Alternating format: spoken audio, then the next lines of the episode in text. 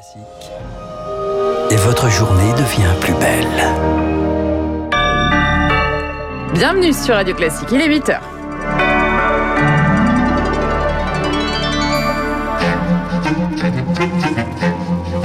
7h30, 9h, la matinale de Radio Classique avec Guillaume Durand.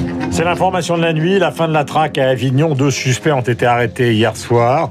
Euh, sur la route de l'Espagne, il pourrait s'agir du meurtrier du brigadier Éric Masson et de son complice, récit évidemment dès le début de ce journal avec Lucille et la rédaction de Radio Classique mobilisée. Les autotests arrivent ce matin dans les lycées, en théorie seulement. Les établissements sont loin d'être prêts, vous l'entendrez. Puis l'esplanade des mosquées à Jérusalem, de nouveau théâtre d'affrontement ce matin. Nouvel épisode d'un week-end de violence. Nous serons sur place tout à l'heure au cours du journal. Il est pile 8 heures. Voici Lucille Bréau. Radio classique. À la une, donc, cette fin de traque de quatre jours à Avignon, Lucille. Deux suspects ont été arrêtés hier soir à une vingtaine de kilomètres à l'ouest de la ville. Il pourrait s'agir du meurtrier du brigadier Éric Masson, tué par balle mercredi soir sur un point de deal, et de son complice, Charles Bonner. Vraisemblablement, il tentait de fuir vers l'Espagne. Oui, ils ont été interpellés au niveau du péage de Remoulin. C'est à la sortie d'Avignon, sur la 9, en direction de l'Espagne. Les deux hommes âgés d'une vingtaine d'années étaient déjà connus des services de police pour des affaires de stupéfiants. C'est la brigade de recherche et d'intervention de Montpellier qui a mené cette opération hier soir, alors que 80 policiers sont mobilisés depuis mercredi dans cette traque.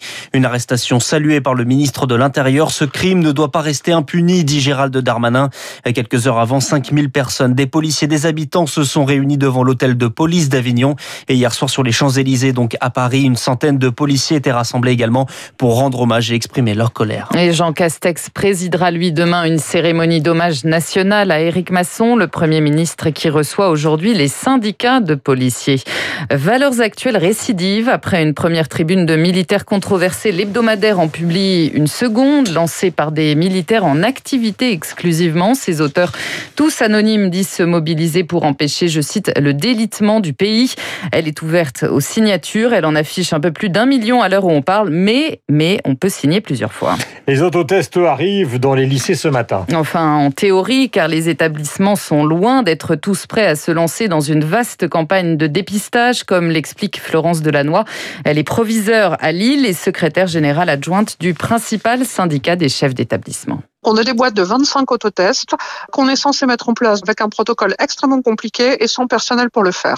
Les infirmières actuellement sont mobilisées dans les écoles primaires pour faire passer les tests salivaires aux élèves du primaire. Donc il n'y a plus personne dans les lycées et euh, ça ne se bouscule pas au portillon pour être volontaire pour faire passer les tests aux élèves.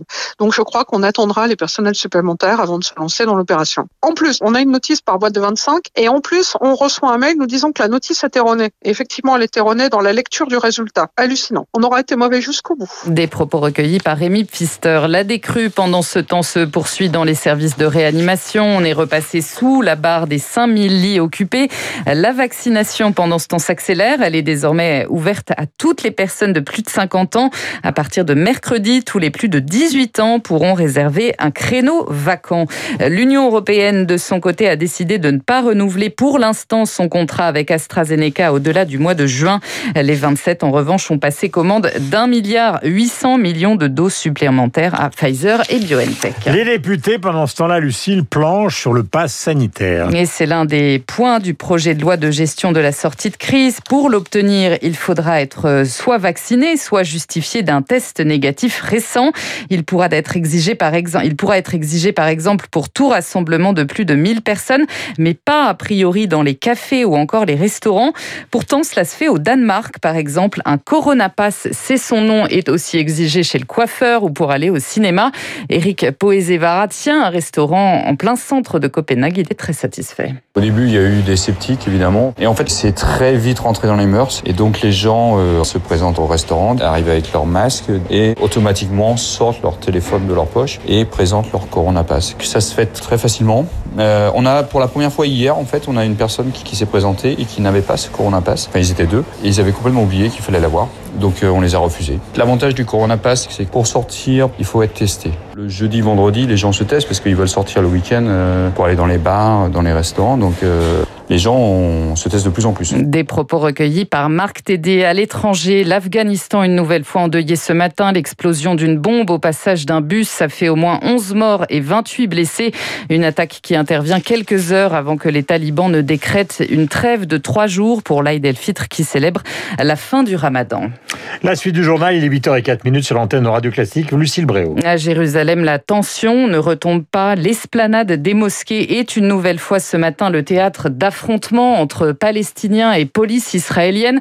Il y aurait des dizaines de blessés ce matin. Un nouvel épisode après un week-end de grande violence qui a fait près de 300 blessés à Jérusalem. Cette nuit, c'est le quartier de Sheikh Jarrah, proche de la vieille ville, qui s'est enflammé. La correspondance sur place d'Alice Froussard pour Radio Classique. À Sheikh Jarrah, un quartier palestinien à quelques mètres de la vieille ville, la violence continue. C'est l'origine de la colère de ce week-end à Jérusalem. Quatre familles palestiniennes menacées de déplacement forcé de leur propre maison au profit de colons israéliens. Sami Jaouni en fait partie. On ne va pas partir de nos maisons, on va en parler davantage. Sinon, ils nous expulseront. Tout semble aller vers l'éviction comme je le vois. La manière dont ils forcent le déplacement des Palestiniens de leur maison, ça continue encore et encore car personne ne peut les arrêter. La bataille judiciaire dure depuis 50 ans. Les familles ont les papiers, les colons, eux, réclament les terres. Certains habitent déjà dans la maison d'en face, drapeau israélien sur la façade. Alors des habitants palestiniens de Jérusalem continuent comme chaque soir de venir soutenir ces familles, souligne Ferouz Sharkawi, directrice de Grassroots Al-Quds. Et ce sont ceux qui se font frapper et arrêter par la police israélienne, qui se font brutalement attaquer par les forces d'occupation israéliennes. Le verdict de la Cour suprême qui devait statuer aujourd'hui a été repoussé, mais pour ces familles, cela ne signifie pas une victoire. Et à Jérusalem, ce n'est pas la fin des violences. La correspondance d'Alice Froussard pour Radio Classique. On vient en France où Emmanuel Macron préside cet après-midi à Paris une cérémonie pour la journée nationale des mémoires de la traite, de l'esclavage et de leurs abolitions. Journée marquée par les 20 ans de la loi Taubira. Loi Taubira qui a reconnu l'esclavage et la traite comme crime contre l'humanité. Et puis on termine avec un lieu mythique qui rouvre ses portes aujourd'hui, la Scala de Milan, dans le nord de l'Italie. C'est une très bonne nouvelle. Dans le public, 500 chanceux, seulement 500 privilégiés qui pourront savourer ce soir le cœur des esclaves de Nabucco de Verdi, entre autres. On en rêve tous.